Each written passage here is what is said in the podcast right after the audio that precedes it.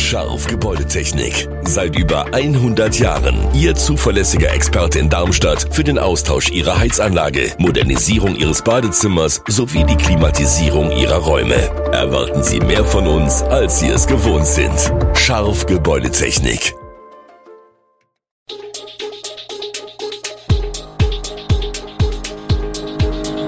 Gude, unser morgendliches News Update. Das Wichtigste aus Südhessen für Sie im Überblick.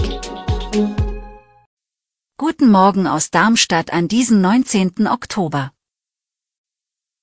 Anwohnerparken im Martinsviertel und Verkehrsversuchs Heiner Block, krimireife Szenen in Rossdorf und Halbzeitbilanz für die Darmstädter Koalition. Das und mehr gibt es heute für Sie im Podcast. Die Stadt Darmstadt führt ab dem 1. Dezember Anwohnerparken im östlichen Teil des Martinsviertels ein. Die Zone war 1 erstreckt sich von Röhnring über Dieburger bis zur Heinheimer Straße. Die Parkgebühr zwischen 8 und 22 Uhr, Montag bis Samstag, beträgt 1 Euro und 50 Cent pro Stunde, die maximale Parkdauer 2 Stunden. Die Parkautomaten und Beschilderungen werden derzeit vorbereitet, um die Zonen klar zu kennzeichnen. Im Anschluss an die Einführung des Anwohnerparkens im östlichen Martinsviertel wird die erste Phase des Verkehrsversuchs Heiner Block starten. Dieser Verkehrsversuch umfasst eine Kfz-freie Zone um den Lichtenbergplatz, verkehrsberuhigte Bereiche und Einbahnstraßenregelungen. Parkausweise können ab dem 1. November online über die städtische Website beantragt werden. Besucher können Gästekarten erwerben, um länger als zwei Stunden zu parken. Für Fragen zur Parkraumbewirtschaftung steht das städtische Mobilitäts- und Tiefbauamt zur Verfügung. Das Anwohnerparken im Martinsviertel ist Teil eines langfristigen Plans, die Parkraumbewirtschaftung in verschiedenen Vierteln der Kernstadt einzuführen. Das Ziel ist eine gerechtere Verteilung des vorhandenen Parkraums und der Schutz vor Parkdruck durch Pendler. Am Freitagmorgen haben sich nahezu krimireife Szenen vor der Sparkasse in der Wilhelm-Leuschner Straße im Rossdorfer Ortszentrum abgespielt. Ordnungspolizist Mike Pritsch musste einem tatverdächtigen 20-Jährigen aus Rheinheim, der sich einer Kontrolle widersetzte, Handschellen anlegen. Er hielt ihn anschließend so lange fest, bis eine Polizeistreife aus Oberramstadt eintraf. Pritsch sei aufgefallen, dass der schwarze Motorroller, mit dem der junge Mann vor die Sparkasse gefahren war, kein Nummernschild trug. Bei einer Kontrolle habe er dann festgestellt, dass der Mann keine Fahrerlaubnis und der Roller keinen Versicherungsschutz hatte. Zudem habe Pritsch den Eindruck gehabt, der Mann könnte unter Drogeneinfluss stehen. Als die Landespolizei eintraf, fand sie im Rucksack des 20-Jährigen 250 Euro Bargeld sowie rund 55 Gramm Marihuana und 25 Gramm Haschisch.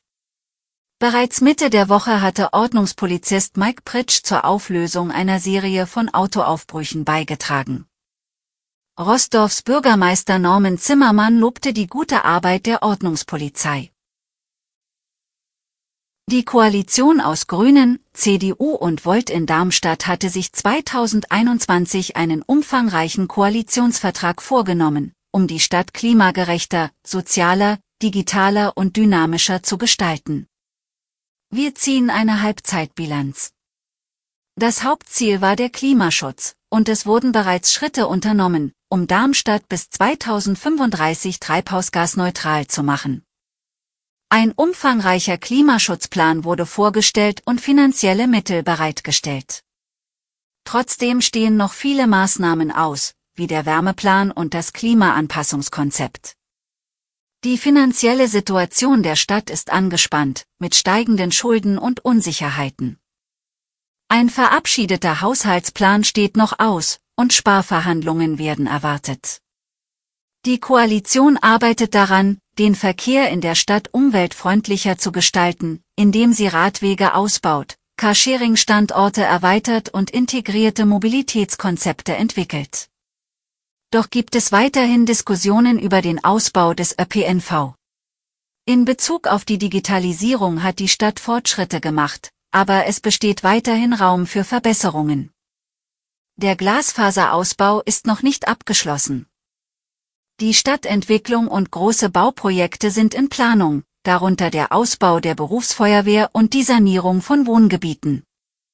Die Kinderbetreuung und Bildung sind ebenfalls Schwerpunkte, mit geplanten Kitaneubauten und Schulprojekten. Der Kreiswahlausschuss für die Landtagswahlkreise 51, Darmstadt-Dieburg 1 und 52, Darmstadt-Dieburg 2, hat die endgültigen Ergebnisse der Landtagswahl in einer öffentlichen Sitzung am 13. Oktober 2023 bekannt gegeben. Diese Ergebnisse weisen nur geringfügige Abweichungen von den vorläufigen Ergebnissen auf, die in der Wahlnacht ermittelt wurden. Im Wahlkreis 51 gab es leichte Veränderungen bei den Prozentanteilen der Erst- und Zweitstimmen im Vergleich zu den vorläufigen Ergebnissen, jeweils um 0,1 Prozentpunkte. Im Wahlkreis 52 blieben die Prozentanteile der Direktkandidaten und Parteien unverändert. Die Direktmandate wurden wie folgt vergeben. Maximilian Schimmel, CDU, sicherte sich im Wahlkreis 51 mit 33,8 Prozent der Stimmen das Direktmandat, während im Wahlkreis 52 Manfred Penz, CDU, mit 38,1 Prozent der Stimmen erfolgreich war. Das endgültige amtliche Endergebnis der Landtagswahl in Hessen wird am 27. Oktober 2023 in einer Sitzung des Landeswahlausschusses in Wiesbaden festgestellt.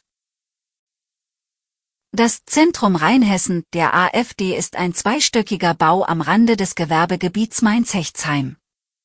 Der Ort soll nach dem Wunsch seiner Initiatoren weit über die Region hinaus ausstrahlen, auch ideologisch.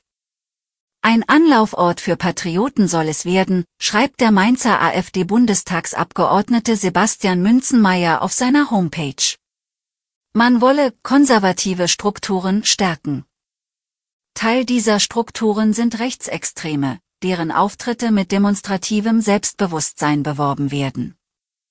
Man habe das Zentrum Rheinhessen intensiv im Blick, sowohl die Organisationsstruktur als auch die Veranstaltungen, sagt der Leiter des Verfassungsschutzes in Rheinland-Pfalz, Elmar May.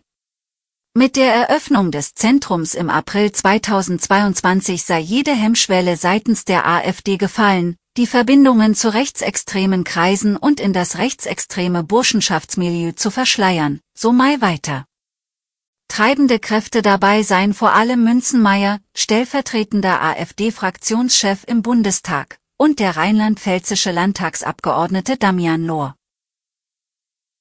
Alle Infos zu diesen Themen und noch viel mehr finden Sie stets aktuell auf e-show-online.de. Gute Südhessen ist eine Produktion der VRM von Allgemeiner Zeitung, Wiesbadener Kurier, Echo Online und Mittelhessen.de. Redaktion und Produktion die NewsmanagerInnen der VRM. Ihr erreicht uns per Mail an audio.vrm.de.